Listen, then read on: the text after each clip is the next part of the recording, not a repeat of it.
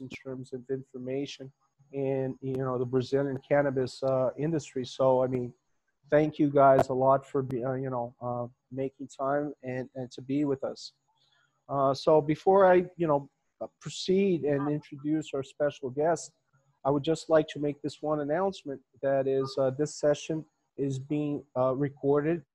we decided to do it at fully in English, but in a couple of days, two max three days from now, uh, we'll be making this material available with subtitles in Portuguese and Spanish, okay?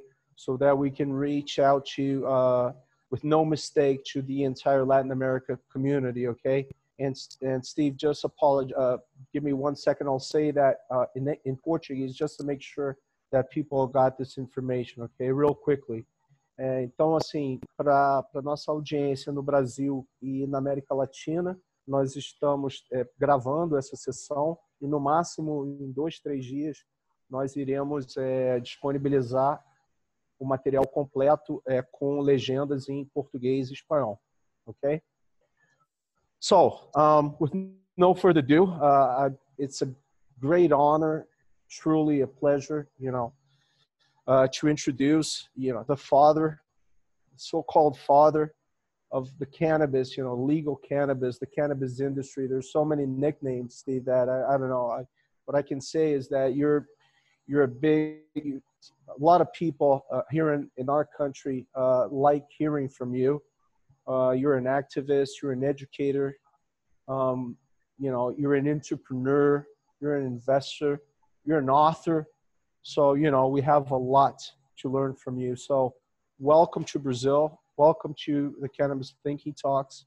And um, pass the ball to you as we say it over here in, in, uh, in Portuguese in terms of soccer. I'm passing the ball to you for your initial remarks to uh, the Brazilian tribe as you described in your recent post. Okay. Thanks for being here. Well, I'm I'm delighted to be here, Alex. And uh, I uh, had the pleasure last year in 2019 of spending 200 days on the road, and I almost made it to Brazil, uh, but not quite. So I, I very much look forward to to coming to Brazil as long as as soon as it's possible for us to do that. Um, I think uh, that the you know the situation of Brazil now is one that I'm just really beginning to to learn about and figure out. Uh, but I know that that there's a rich history of cannabis in Brazil. Uh, I know that there's millions and millions of people who have a special attachment to the cannabis plant throughout the country. Uh, I know that there are thousands and thousands of families who have been one of the leading forces in moving reform forward and, and keeping this conversation happening. Uh, so I'm, I'm really excited to, to hear about these very beginning uh, steps towards reform in Brazil. And um, I, uh, moving forward, my mission in life is really going to be uh, doing what I'm doing now, which is speaking to the global cannabis community. There are now um, millions of us, tens of millions of us, hundreds of millions of people around the world who have been touched by the cannabis plant. Uh, we are in all different countries, we speak different languages, but we have a common appreciation of the plant and, uh, and a common work uh, to bring that reform forward. So that's what I'm planning on doing is, uh, is talking to uh, all of the different emerging cannabis economies around the world. And Brazil, of course, is is now joining what's becoming a you know an ever growing wave of cannabis reform all around the world. It it really started in California during the AIDS crisis when we were able to pass the first medical cannabis laws and and start being able to publicly distribute cannabis. And our goal then was to demonstrate to the world that that could be done in a way that brought benefits to communities uh, rather than harms and I think we've been very successful in in doing that. Um, and uh, and of course, we saw that reform first spread across the United States, and then to Canada, and now to to the rest of the world. So uh, I am looking forward to keeping that pace up, to increasing that pace, to uh, bringing this movement together all around the world, including Brazil. So this, uh, count on us, okay, to echo uh, all you just said. You know, um, we're big advocates, and this is a 200,000 million population, so it's a gigantic country. Uh, you know, and we're just just getting started. So this is how it's going to work, Steve. Uh, we have about give or take an hour, uh, you know, with you, give or take. I will circle the questions. We'll be uh, covering different topics, and uh, I'll just be the facilitator. So, you know, circling around the questions. After you're done, a couple of minutes for comments, and we'll take it from there, okay? Sounds like fun. Okay. So let me start with my buddy over here in the left-hand side, upper hand, uh, hand side. Marcelo uh, has been in the industry since, in the Brazilian industry since day one. You know, these guys with his cousin Marcel founded um, the Green Hub. And, you know, so Marcelo, please, uh, it's a pleasure. Kick it off. Steve, really big pleasure to talk to you and to address these questions to you.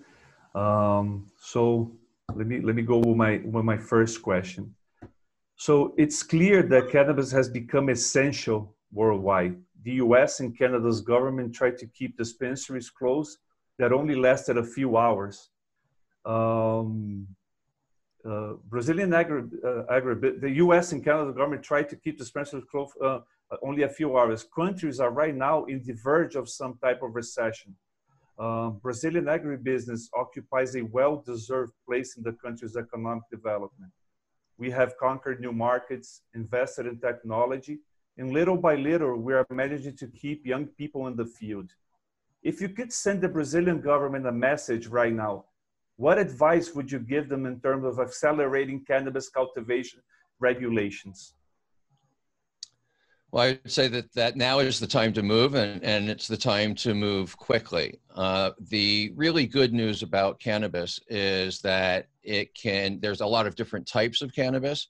And depending on the historical and cultural and legal conditions in any country, there's almost some sector of the industry which can get started. Uh, so, you know, I understand in, in Brazil now that, that most of the cannabis, aside from the associations, is restricted to import.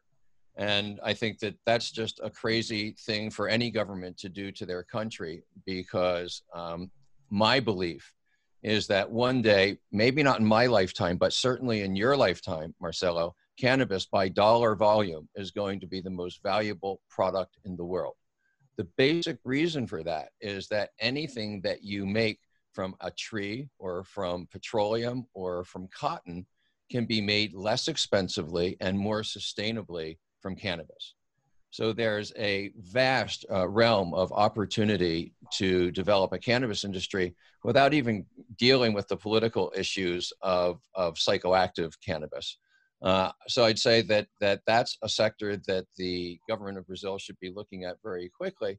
I'd also say that, that the important thing to do now is also recognize that there is an existing cannabis industry in Brazil, that there are many, many people who uh, make cannabis their livelihood, who have been involved in the gray market, unregulated underground trade. And I think that it's important when any uh, country starts thinking about regulating cannabis to think about bringing that underground market above ground and making sure that the people who participate in that market are able to reintegrate and re-engage with uh, a legal market, which is better for the country and better for those people. Perfect. Thank you very much, Steve. So yeah, of course. Uh, let let us. Um, any anybody want to uh, kick in a comment or or just should I just uh, move around to Paula? Daniel. Just one question. Uh, we have heard about a lot about the the, the, the, the legal in California, for instance, the legal market and the legal market.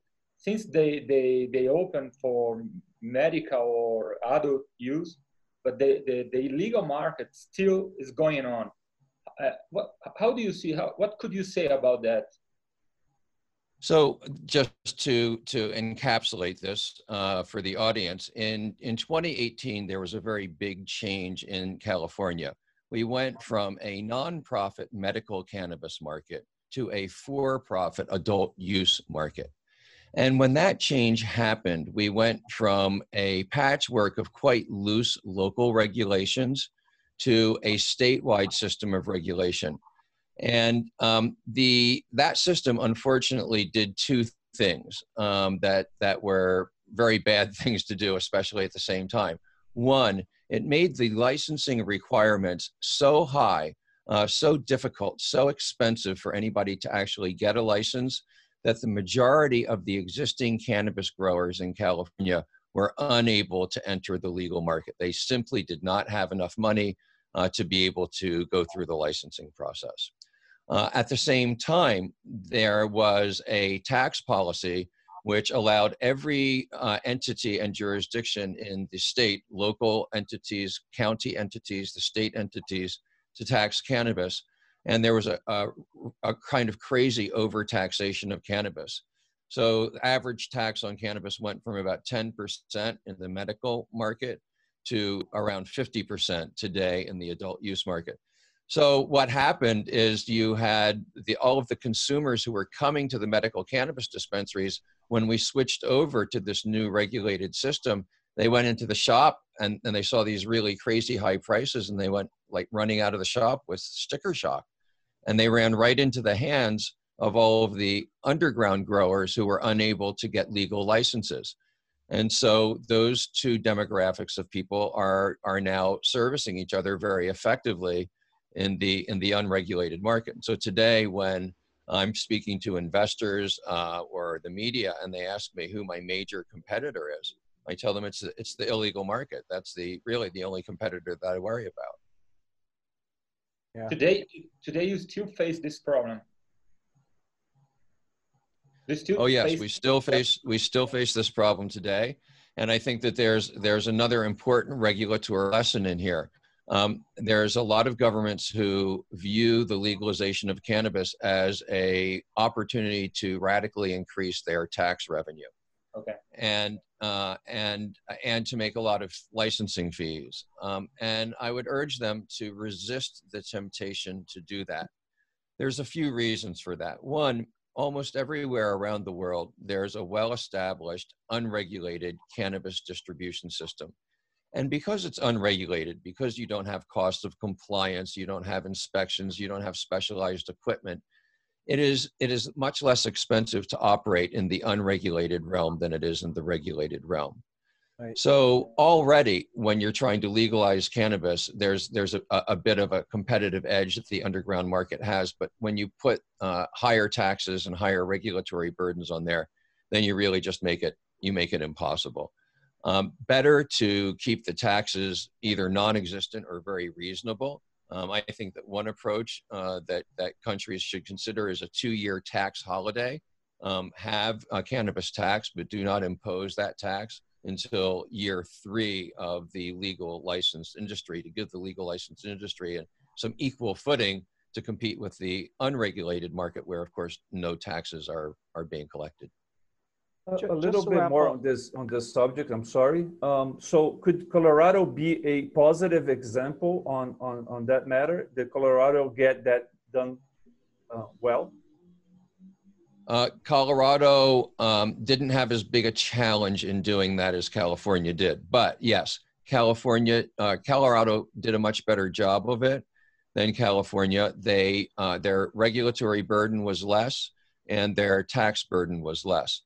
But also, Colorado really did not have an extensive uh, cannabis uh, production economy prior to legalized cannabis. Uh, they generally imported most of their cannabis from Mexico or from California. So it was less of a challenge to erode the underground market because that market was much weaker in Colorado in the first place. Oh, excellent so answer. Just, just to wrap up this question and that we can move on. Um, uh, my comment would be availability. You, you, mentioned a lot about you know uh, taxes and prices and competition with the underground. but availability, do you think that is an issue as well in terms of distribution, you know, making it available quickly on the legal basis for more dispensaries, I don't know, for example, or, you know, through the web? availability, distribution. The, you know, the very best way to tame the underground market is to use market forces. And, and that means to create a viable legal industry that's capable of competing with the underground market, both in scale and on price and on quality. And, uh, and so scale is important. You, you are not going to be able to um, quell the underground market if you don't issue thousands in, in, a, in, a, country like Brazil, there has to be tens of thousands or hundreds of thousands of licenses that need to be issued. And you know how those licenses are issued is very important. Um, and you know there are some states in the United States that have required companies to be vertically integrated in order to get cannabis licenses. Uh, there are other states like Oregon which have essentially prohibited any form of verticality in the in the supply chain. And so and you're thinking about um, gearing up and entry quickly. I'm really a fan of of, of promoting an industry um, where you may allow some degree of vertical integration but the regulatory incentives are set up to uh, license a very large number of people each of whom can occupy a specific niche along the supply chain rather than a few number of licensees who operate across the entire supply chain. Super, super. Paula, let me turn it uh, to you now. Um, and uh, please go ahead. Uh, hi, Steve. Uh, it's a pleasure to talk to you. Uh, I thank you also the Great Green Hub guys for the invitation and uh, I'm here representing Humanitas 360 Institute, which is an institute founded by Patricia Vilela Marino and her family, and it proposes a broad view about the question of uh, violence and mass incarceration. And uh, we work now mainly with women in prison. And here in Brazil, uh, more than 50% of women are in jail because of drug related crimes and they are uh, on the street selling, transporting. They are the, the weakest uh, point in the chain of the drug dealing. And they are definitely not the most important or the most dangerous people on, on this chain of drugs. And uh, while this process of changing the mindset about cannabis are happening, we start to wonder uh, what those those people in jail thinks when they hear that there is legal businesses out there selling cannabis and they are arrested because of this. So you can imagine how happy we were to hear about the Last Prisoner project that you founded. And I, I am curious about it and I wish you could explain to us a little bit how it works and the results achieved so far. Well, Paula, thank you very much for the question and for the good work that you're doing in prisons uh, with 360 Humanitas. Um, the Last Prisoner Project has one very simple minded, uh, uh, single minded um, mission. And that is to make sure that as we build this worldwide global legal cannabis industry, uh, as people build wealth, sometimes very large amounts of wealth, intergenerational amounts of wealth, that the people who are still in prison for doing exactly the same thing are released, are brought home, and are given the resources that they need to rebuild their lives. So we uh, do this work in a, in a, number of different ways. We look to our funding primarily to the legal cannabis industry, which has very generously supported our work. We've been in existence for a year.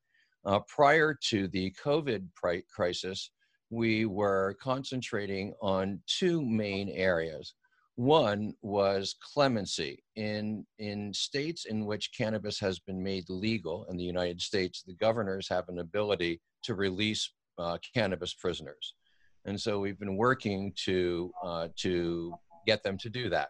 Um, and uh, thus far, We uh, haven't persuaded um, uh, very many of them uh, to do that, but it's a long it's a long process. And uh, in the middle of this work, we the COVID crisis hit, and um, and uh, it's really um, as as I imagine it is in Brazil. Uh, COVID is ubiquitous in U.S. prisons. And so the our 40,000 constituents who have been convicted of nonviolent cannabis crimes could could face a death sentence by by being there. So we've been working on on a, um, a legal procedure called compassionate release, which uh, which we've been more successful at. So we've been able to uh, help several prisoners uh, be released on that basis, and we're we're continuing to push forward other cases. So, and then the other part is is helping people rebuild their lives. And of course, cannabis prisoners are released every day, and and so we have an ability immediately to assist them. And uh, so we have a program that first introduces uh, those released cannabis prisoners to mentors, people who are working within the cannabis industry, who can mentor them and teach them and be their personal advocates, te- introduce them to their network of, of associates. We have developed a training curriculum so that uh, released cannabis prisoners can learn the basic skills that are needed to participate in the cannabis, legal cannabis economy. And then we have a partnership with uh, one of the leading cannabis uh, human resources placement firms to place those uh, graduates of the training course. So all of that's uh, underway. Um, our, first class is just waiting the lifting of the COVID restrictions. Um, I have a, uh, I have a question on that. Yes. Um, countries like Brazil that in, uh, they're just starting to to regulate can, can, cannabis.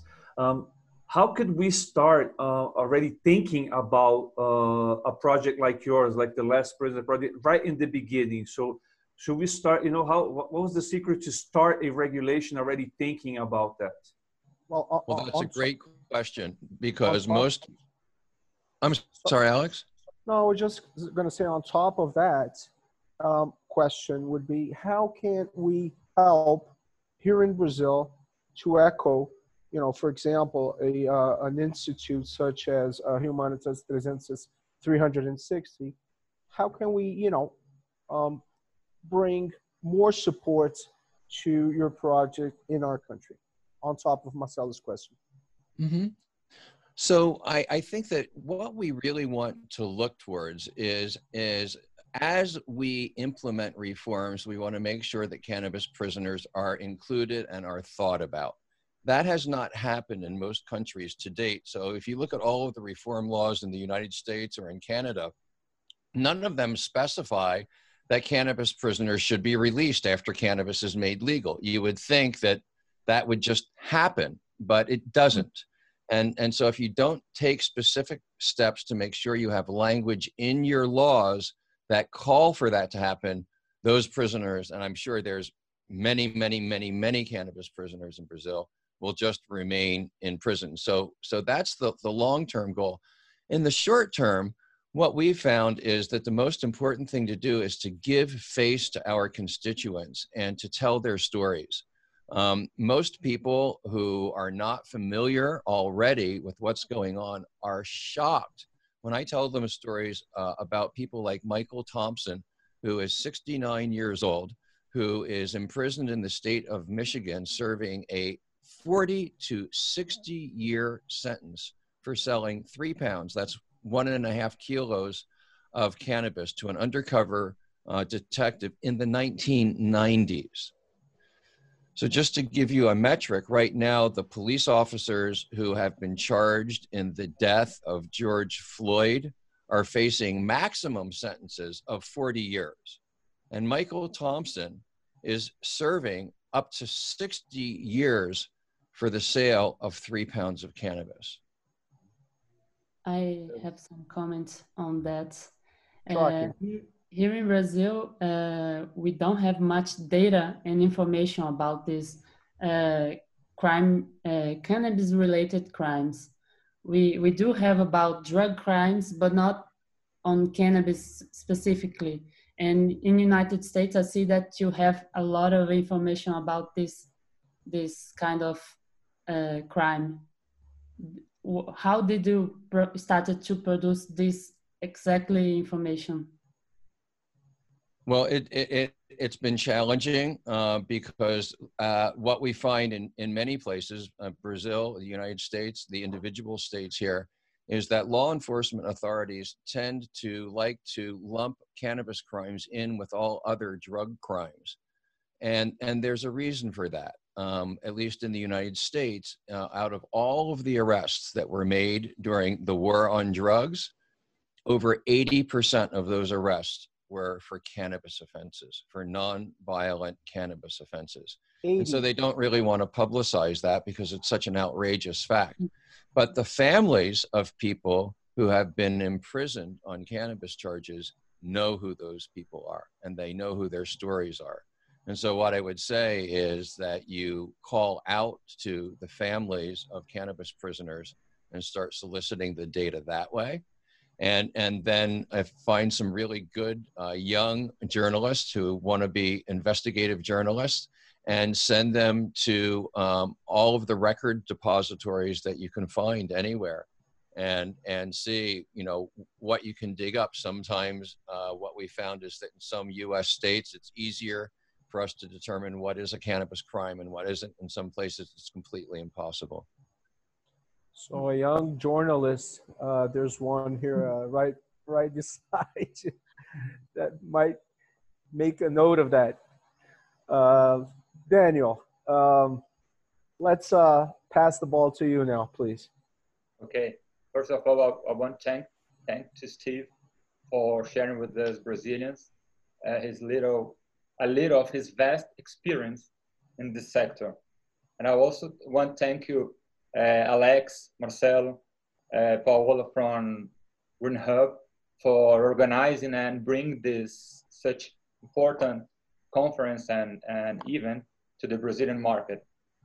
Steve, could you tell us a little about your history since the beginning of founding Har- Harborside, uh, all the way that you, you, you, all the problems that you had to face up to now that you have a, a public company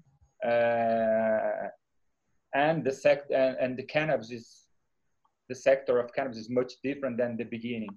Could you tell us a, a bit of some uh, the history of, of this this your of your job and what you could in your opinion the brazilians could learn about that could and could take advantage and try to implement here um, so my I, I, I came to uh, well let's start with Harborside. Harborside um, was one of the first six cannabis license uh, businesses licensed in the United States of America. This happened when my hometown of Oakland, California, became the first place in the United States to license medical cannabis dispensaries. Um, uh, and so there have been a, a lot of challenges uh, along the way.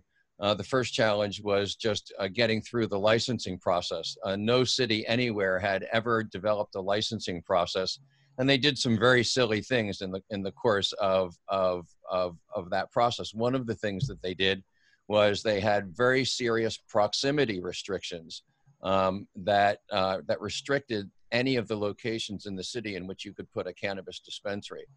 So um, after six months of searching, I was only able to find two locations that met the city's requirements and had property owners that were willing to lease to me for a cannabis dispensary. Uh, so that was the first challenge was just meeting the regulatory requirements and, and figuring out how to get that how to get that license not long after we licensed and, and we were opened, um, we were uh, subjected to the first of many attacks by the federal government of the United States. Um, while cannabis and our activities were legal under the laws of the state of California, of course, the federal government in the United States to this day continues to refuse to recognize the medical uses of cannabis. So the first attack came from the Internal Revenue Service, the taxation authority and uh, and they uh, basically uh, imposed special rules on us that led to an effective tax rate of about 75 percent, uh, which of course made it you know very very difficult for us to, uh, to even keep ourselves afloat, much less uh, be able to to grow as a company. So we fought that case, um, and and and that case actually, I just finished filing a new um, motion in that case. Um, it's still going on. It started in 2009, and it's going on now, 11 years later. We're still fighting over this. Um, shortly after that, the government tried another tactic since the taxing us didn't really work. We were still around and that was to seize the property that we were located in that we did business in and there's a, a, procedure under under US law that allows the government to do that with no criminal convictions and and so again we fought that that litigation um, and uh, nobody really expected us to win uh, but we did. Um, and one of the ways that we won was by developing very very deep community ties. So in the middle of our fight with the government of the United States, the government of the city of Oakland filed a complementary lawsuit supporting us, uh, saying that if the federal government closed us down, a public health and public safety crisis would result in the city of Oakland. And that was one reason that we're ultimately able to win that case in 2016. Well, yeah, go ahead. Go ahead, Daniel. Go ahead. No, please, please. No, no. Could you tell us also a bit about uh, when did you first, when did you open the Harborside? 2006. Six, okay. And, and last year you went public, was it? Yes, uh, we went public uh, in, uh, in June of 2019. Okay. Okay, Alex, go ahead. Okay, so it, it, it's my turn, and it, it, goes along the lines, okay, that we're just talking about. Um, and this is my favorite topic. It's really entrepreneurship and, uh, you know, innovation. And of course, you know, I, I, we must say that, uh, you know, when we started the Green Hub back three to four years ago, um, Marcel was in the US, Marcelo's cousin was in the US and ArcView, you know, was something that we we we said. Well, we looked at ArcView and said, well, this is what kind of what we want to do when we grow up as an organization. Okay, so I mean, impressive numbers, right? I mean, you guys have raised over 270 million dollars investing in somewhat 200 companies. Okay, I mean, just to put it in perspective, we're as we're just very getting getting started here in Brazil. Um, the Green Hub has just announced in the beginning of the year a call for startups. Okay, so now uh, we're closely, you know, seeking to close the loop with three startups. So you know, a uh, long way to go. Um, anyway, it's a very impressive. I've I've researched a lot. Like I said, for us, it's a benchmark that we're looking at. So um, if if you could tell us more, you know, about ArcView, the criterias, what kind of startups do you look for in what sectors, you know, and perhaps even if it's open for international business, as in, let's say there's a Brazilian startup a seeking, because this is a global market, right? I mean, when we think about the cannabis business and, and we think about startups, uh, I, we always tell the startups over here, I mean, you, you need to think global. I mean, you're not developing uh, innovation for the Brazilian market. That's too small. I mean, you, you need to think about the big opportunity that is out there. So my question to you is like, um, well, what, I mean, what can we learn more about ArcView? And in the practical terms, I mean, what would be the pathway let's say a Brazilian company wants to apply uh, for one of your acceleration programs? So um, we are a we are a unique organization uh, in that we are a network of individual investors, and the role of ArcView is to create educational events and channels and platforms that bring investors who are interested in cannabis investments together with cannabis entrepreneurs who are seeking capital. Uh, our selection process is driven by the investors. So we have a, a, a process where companies can send applications in Um, uh, those applications are reviewed by our peer review committee. Uh, and uh, this is a, a committee um, of, of, of ArcView members who review each one of these um, proposals, and then they're selected for a weekly webinar. Um, and uh, and then um, the uh, winners of the the weekly webinars, those who receive the most interest in the weekly webinars, uh, can be invited to uh, present at the on the ArcView stage at one of our conferences. Or now, of course, we're doing more virtual events. It's also possible for a company to shortcut the peer review process by purchasing a sponsorship, and we have sponsorships at a variety of different levels that um, that allow companies of various different sizes with different ambitions to be a part of the of the ecosystem. The really great thing about the ArcView group is it's a very collaborative environment. Um, we have investors who have been there uh, from the very beginning of cannabis investing. We were the very first cannabis investment organization in, in existence, and we have investors who are who are brand new and who are still coming in. And what we've done is really create a, a culture of collaboration that encourages these investors to pool their resources, to pool their knowledge, to collaborate with each other on due diligence, and to co invest, and then to work on providing a supportive network uh, for those companies to succeed and you know some of the the larger names that you've heard of in in the industry, uh, MJ Freeway, now Akerna, uh, which is uh, traded on the Nasdaq now, got their very first money. Um, uh, um, uh, Eaze, um, which is one of the probably the largest delivery cannabis delivery company in the state of California, got their first money at ArcView.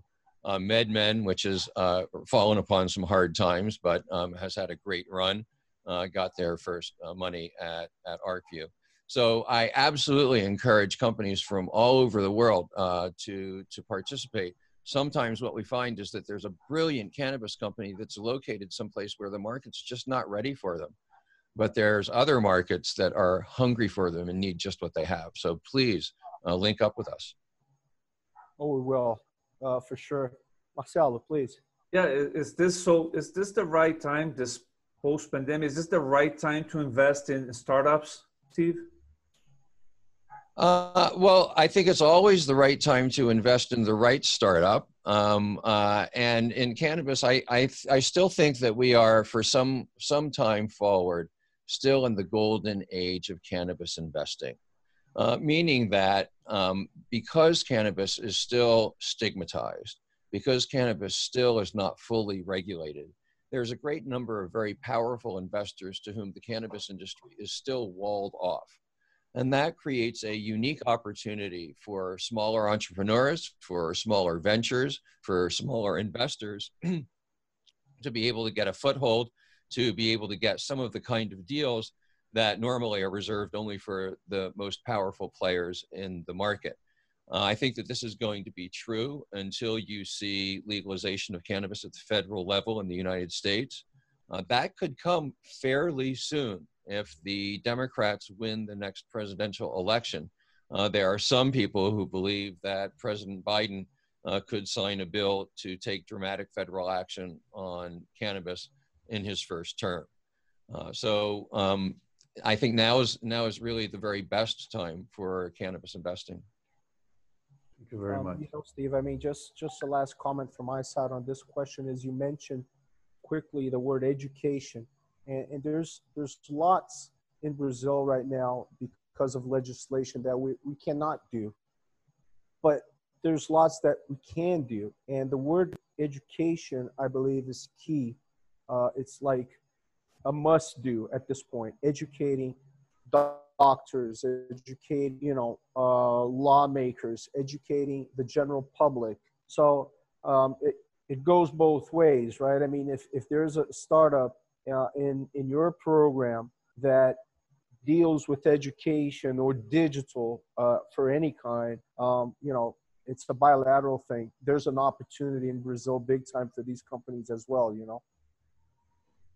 Well, um, uh, there's there's certainly a few companies that, that I'll that I'll mention that to. Um, my just to mention one, my very favorite cannabis educational company is greenflowermedia.com. Uh, they do an amazing job uh, with cannabis training. But Is um, that, is, that, is that the one you have the TV show? Um, I yeah, I have I have a TV show on Greenflower Media. yes, it's called Ask Steve. So shameless promotion. Yes, you can go there. But uh, they are nonetheless the best training program out there. But look, the reason that education is important, it's critical, is because what we have found is that whenever we can engage in an evidence-based debate about cannabis, we win that debate. When we have an opportunity to teach people about the endocannabinoid system, when we have an opportunity to teach people about the homeostatic effect of cannabis in the human body, when we're able to educate people about the dramatic public safety and public health benefits that flow uh, after legalization, uh, the equally dramatic uh, economic uh, developments that happen after legalization. I, you know, in the United States now, the cannabis industry employs more people than the coal industry does. Than the what industry? Than the coal industry. Coal. Coal. Coal. The black stuff you dig out of the ground to burn for electricity. Oh, yes. Carbon. yeah, yeah, yeah. Carbon. yeah. Biochar. right. Um, uh, yeah. So, um, so the you know the educational piece is is is is just uh, critical. Once we have that evidence-based debate, then we start being able to move. The you know the question is just being able to move beyond propaganda and move beyond stigma. This is why the, um, the parents of epileptic children have been so dramatically effective at, at beginning the process of an evidence-based debate on cannabis because the, the emotional evidence, the emotional pull of a, of a terribly ill child being healed, healed by cannabis is such that it manages to cut through the stigma and cut through the propaganda and it opens the doors to continuing that evidence-based discussion. Evidence. Paula, please. Humanitas 360 has uh, Patricia Villela, which is the owner. Uh, she has produced uh, a documentary which made uh, a really big change here in Brazil. It's called Illegal, and it showed uh, this this kind of uh, process that you, you mentioned, where parents and the children they had they lived with about hundreds of seizures a day and they, started to take the cannabis drugs and they they started to live better and improve drastically the, the quality of life so this this debate really changed the way brazilian society saw cannabis at this time and i yeah. wonder what else we can do so, so that in this process of education we what, what we can do more to try to uh, break this prejudice so focus on sympathetic population groups. Uh, another population group that can benefit tremendously from cannabis is seniors, senior citizens elders um, who uh, in, in our country receive a huge amount of pharmaceutical drugs. The baby um, boomers. Uh, and, and those drugs, for the most part, are not very effective uh, for them. And if you take a list of, of all of the things, all of the issues that, that seniors have, arthritis, insomnia, depression, lack of appetite, lack of, lack of libido, cannabis is, is, is very good for all of these things. So, um, introducing cannabis to senior citizens, uh, there's very good science showing that cannabis is tremendously effective at preventing and even treating Alzheimer's and other forms of dementia. Um, uh, and veterans, uh, people who have suffered trauma. Uh, what we know about uh, from our experience with combat veterans in the United States is that cannabis is one of the most effective ways to prevent suicide of people who are suffering from PTSD. So I imagine that there's police officers, soldiers, uh, other people, um, uh, and not to mention, you know, Uh, people have been uh, in, in the favelas, people who have uh, been in various different kinds of, of armed conflict and suffered trauma. Uh, cannabis can be tremendously effective for people who have, have suffered trauma um, on, on all sides of, of, of conflict. Um, you know, one of the, the projects that, that I love to talk about is a project that happened in, in Colombia. They're still trying to get it off the ground, but it's, it's a project to build a village out of hemp and the idea is to bring former combatants from both sides of the civil conflict together, 5,000 families uh, from each side to build a new village uh, out of hemp that they grow together. We are living a trauma nowadays of the pandemic, so it's, it should be a, a really important uh, help, and helpful tool to, to everybody. Yeah, um, One of the, uh, the, most exciting things we haven't talked about, but I will be talking about on my new podcast soon, is the potential of uh, to prevent and treat COVID with cannabis. Uh, it turns out there's actually some very compelling science to explore there too. Steve, uh, just before I turn it up back to Marcelo for his final question, uh, I would like to point out the the documentary that Paula mentioned um, and this is an international um, broadcast. A lot of people from outside Brazil. This documentary called "Illegal" or "Ilegal" in Portuguese is available on you know YouTube, on uh, Netflix. It's all over. It's just Google it up, and it, it just celebrated five years of the documentary now, and it's actually the story. It's about forty minute documentary, I believe, and it's the story of how you know, it all started in Brazil. So, you know, it's, uh, it's one of those documents that uh, it's very important if you want to understand um, everybody that wants to understand about, you know, the, the, the history of uh, cannabis in Brazil. It's a, it's a milestone, let me put it that way, in, in, in, in our history. Was directed Legal. by Tarso yeah. Araújo and Raphael Erichsen. Yes, yes, yes. Just to credit the name. And and of course, uh, Patricia, right? I mean, was one of the uh, uh, big, you know, supporters of the uh, the documentary, and five mothers, you know, and it it's kind of like uh, Charlotte, you know, that uh, in, in, kind of like the same uh, story, but what happened here in Brazil, and and this was the the, the very first push. Uh, among everything that's happening right now. So, you know, it's very important for us. Documentary, important that people from outside Brazil have access to uh, to this film, which is uh, beautiful. It's such an important story, right? When when when this history is is really fully known, um, and the heroes of this movement are honored, there will be statues built to those mothers um, because uh, they have really been the tip of the spear in cannabis reform in so many places. And, and you know, it really is just the tip of the spear. It's becoming clearer and clearer uh, that cannabis is the most important medicine that we have uh, on planet Earth. And, and it's those mothers and their courage that's really been so uh, important in forcing the doors of debate open in, in many places Brazil, Chile, the United States, all around the world. Yeah, like my partner and friend, um, Dr. Preto says, mothers opens the door to the to the sky. So it's a really yeah. This is this was a uh, what happened in Brazil. This is what pushes us to go forward. Marcelo, since you're, since you're at it, please. Great. Um, so we see considerable hype around hemp. The cultivation of hemp can help to accelerate the exit of our country from the post-pandemic um, economic recession that may be there may be to come. Um, ge- generate jobs um, and tax collection to the country. Areas underutilized by agriculture may give space to new agribusiness production chain. Um, we hear that in the United States, cannabis has a high value commodity and generated about almost $5 billion in 2019. So after struggling under dec decades of stigma, how should countries now explore hemp?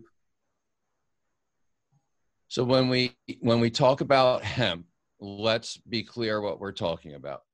Right now, there is a boom going on I believe that boom is a bubble, which is being driven by the production of CBD, or, or is being driven by the cultivation of hemp, quote unquote hemp.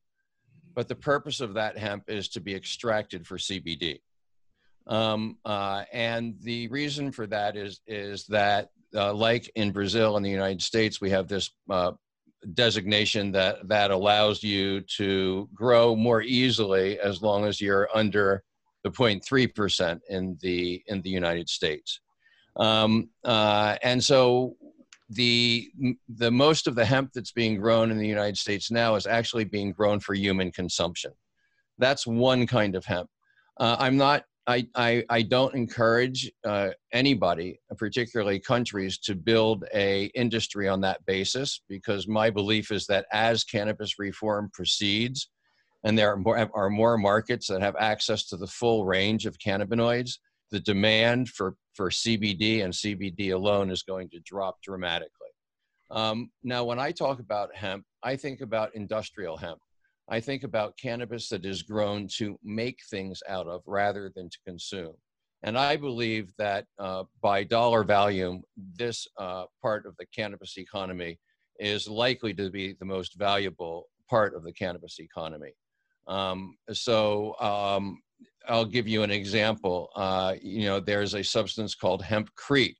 Uh, hempcrete uh, is made very, very simply from the interior of, of, the, of the cannabis plant. It's very inexpensive material uh, to make. Um, it's as strong as regular concrete. It is more flame resistant than regular concrete. Uh, it has a neutral carbon footprint when it goes in, and it continues to sequester carbon over the course of years.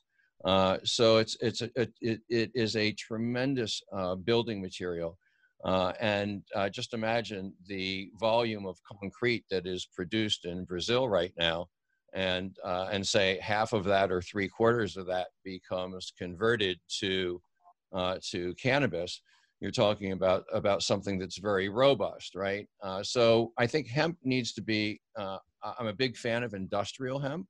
I think it needs to be approached at scale. You need to make sure that um, there's sufficient processing capacity to service the amount of acreage that's being planted. You need to make sure that there's enough demand for that processed raw material to turn into consumer ready or, or, or industry ready goods. Uh, so it has to be planned carefully and it has to be done at scale. Um, you know, I'll give you an example of what can happen if you don't do that. Um, in in the United States, um, because cotton became such a popular fiber, uh, all of the uh, spinneries that make yarn uh, that worked with long fibers, hemp is a long fiber, have been closed. So um, recently, Levi's decided that they wanted to make a hemp jean because the hemp jean uses one third the amount of water that their regular jean uses. But the only way that they were able to do that, because there's a shortage of, of, of long fiber spinneries in North America, was to do what they called cottonizing the hemp fiber. They basically blew it up into tiny little pieces so that it's very similar to cotton, which is a terrible thing to do to hemp. Yeah, people have to learn. They need to learn how to use hemp. On, on that on that uh, line, um, I have another question. I know that we have over twenty five thousand um, products that we can manufacture. We can uh, substitute plastic and and utilize the fibers and do biochar, and, and it's a wonderful plant from top to bottom. You can use the whole plant, but um, you were saying about the bad quality products that are coming out uh, out of hemp for, for consumable goods. Even if we approach um, hemp more scientifically and, and medically, do you think we can make better infused products or, or, or not? Oh, I think there's look there's there are it's very easy to make a super high quality infused cannabis product whether that's any type of cannabis. I mean, cannabis uh, uh, in the in the right kind of substance infuses uh, very very easily. I don't think that's really the issue. I I think that um, that you know what we're seeing with with CBD is that there's a, a huge amount of overproduction in the United States right now. relative to the demand. And, uh, and so the, the price of that raw material has dropped very, very significantly, and some farmers aren't even able to recover their costs. So um, you, I, I, I, I think that that's, I think that the CBD, the consumable part of the hemp uh, uh, industry, is not reliable. And so, if you're going to build a hemp industry, you build a hemp industry for textiles, you build a hemp industry for construction materials, you build a hemp, a hemp industry so that you can grow on marginal land or land that has been contaminated that needs phyto remediation. Uh, you grow cannabis so that you can uh, extract it for biofuels. Um, and and there you have something that that it can work in the internal economy.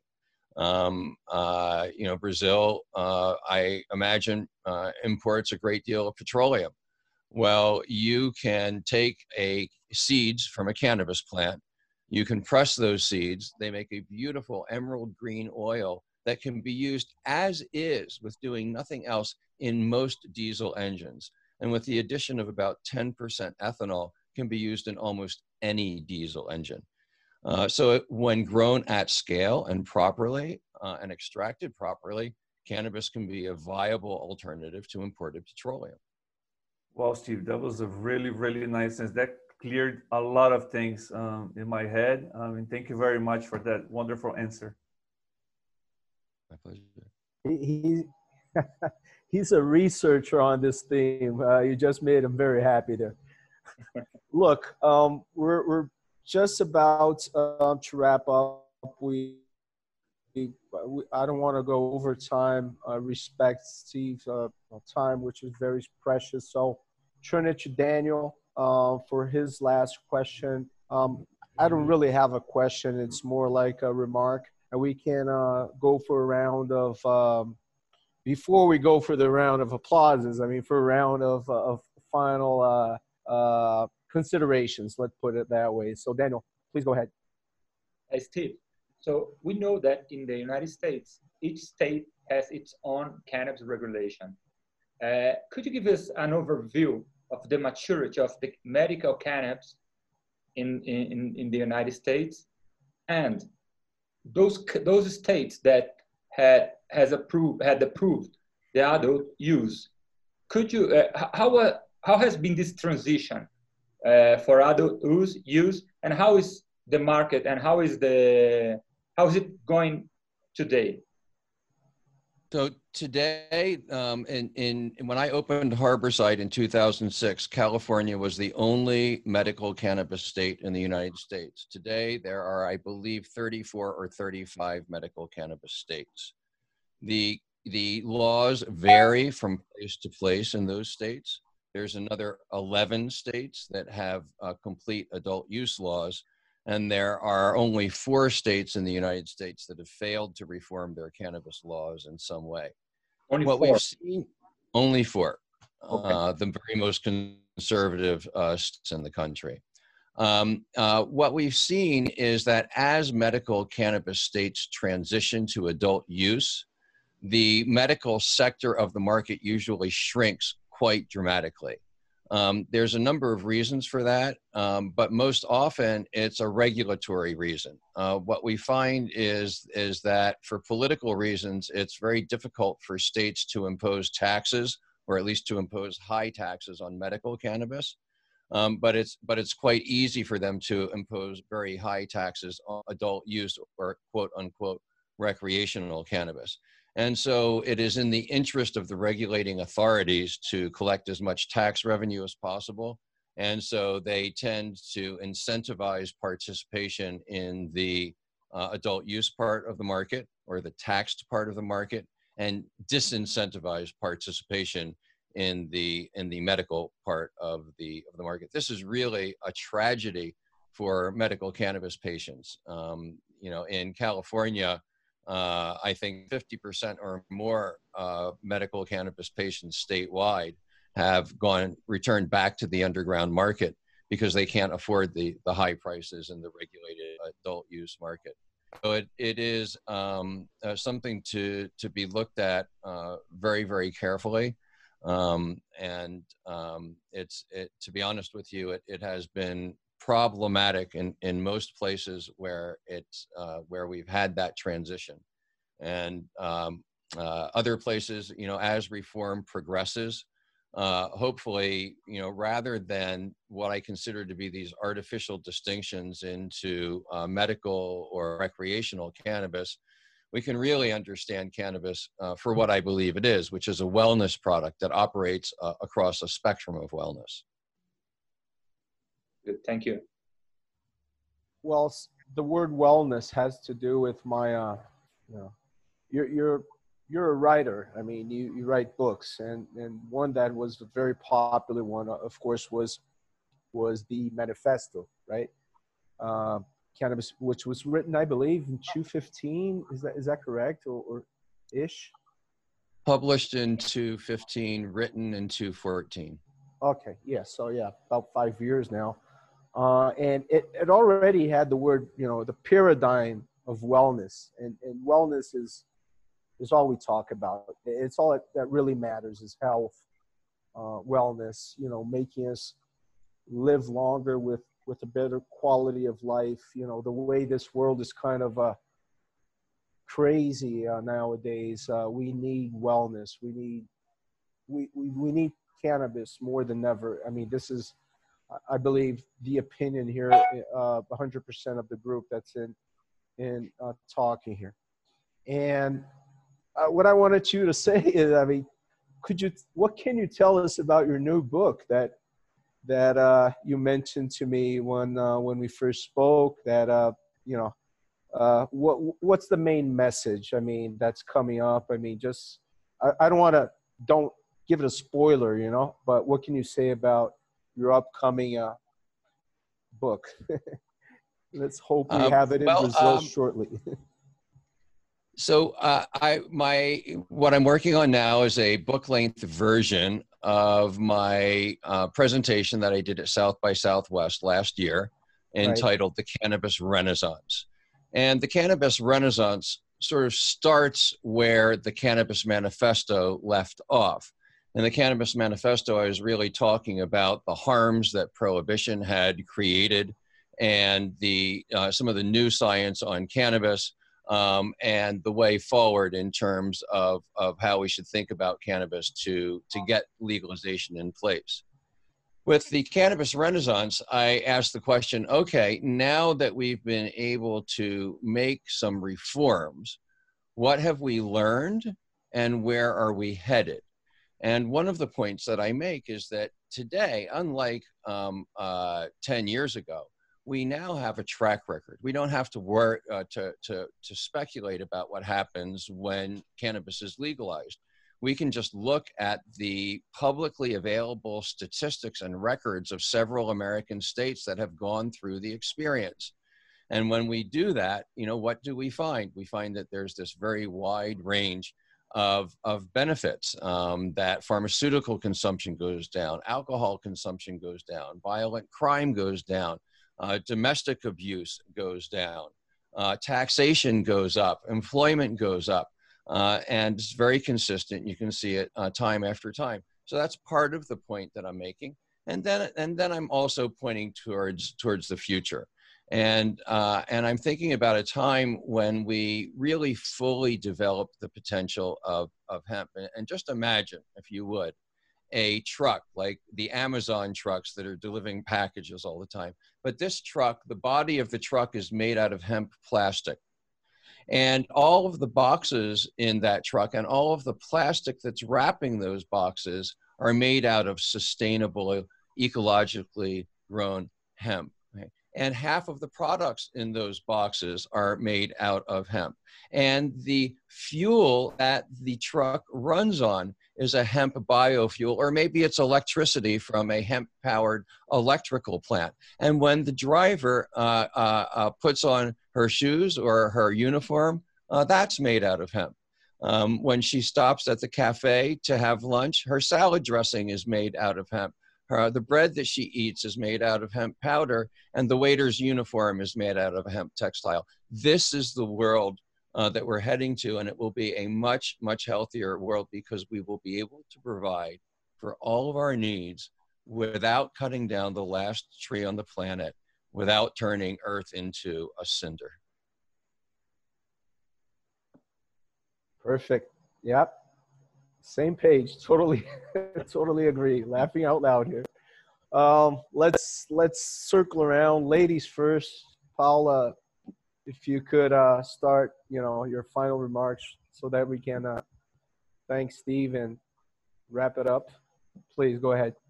Uh, well, it was so great to hear you and hear about your experience. Uh, I think we have a lot to learn from your experience to not repeat the same mistakes, make some other mistakes. And uh, in Humanitas we are, as we, as I said, we are working with women in prison, and we are now starting to, with this pandemics, we started to uh, a program to make virtual visits in the the unit prison units, and we work mainly with women from the northeast Brazil, and they are uh, very poorly educated. They they are raised in uh, a process of violence and prejudice and structural racism. And uh, I really hope that this change in uh, drug reform and drug law could also uh, benefit those people in, in jail. And I think this is what Humanitas 360 uh, works to do. And so it's uh, it was very again very nice to hear your experience, and we hope we can do some some more things together. Okay, Daniel, would you like to go? Yeah, give it a shot, please. Thank you very much for for for your time, for being here with us and was as we mentioned here it was really it's really important to bring knowledge education information and you have a vast experience that you can you can bring to brazil you can help us to to open this path in order to to regulate cannabis here and i i hope it was the first thing that we can we can make together and maybe next time you you you could be here in Brazil personally and to learn more about our country, our our situation, the cannabis industry here, and be part of our history too. Thanks, Daniel. Marcello, this well, is Steve. Italian. This is these guys are Italian, by the way, Steve. You know, Marcello Greco. Famiglia italiana, famiglia italiana. Tutti buona gente. Steve, um, all I have to say is that I'm really, really, really grateful for this opportunity to have had this talk with you. And again, like everybody else, um, I wish we can have other opportunities to to share information and bring all that knowledge here to our country. Thank you very much again. your it's your statement, my friend. For for my side, all I can say is all the above. Uh, I hope, truly hope, um, this is just our you know our first step. Uh, the doors in Brazil. I mean, people are friendly. Uh, people like you. People like what you say. Um, and let's create the situations, you know, with projects like Paula said, with events, you know, uh, business on the social side, what have you. Okay, so uh, we'll keep in touch for sure, and uh, uh, it's up to you. I mean, to wrap it up.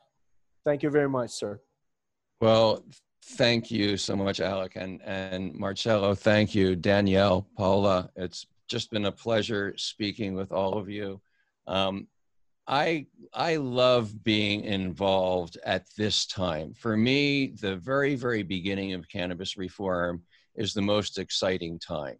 And, and the reason for that has to do with, with the way that I think about opportunity in the cannabis industry. Um, this is going to be a huge industry. I'm convinced it will be the largest industry globally.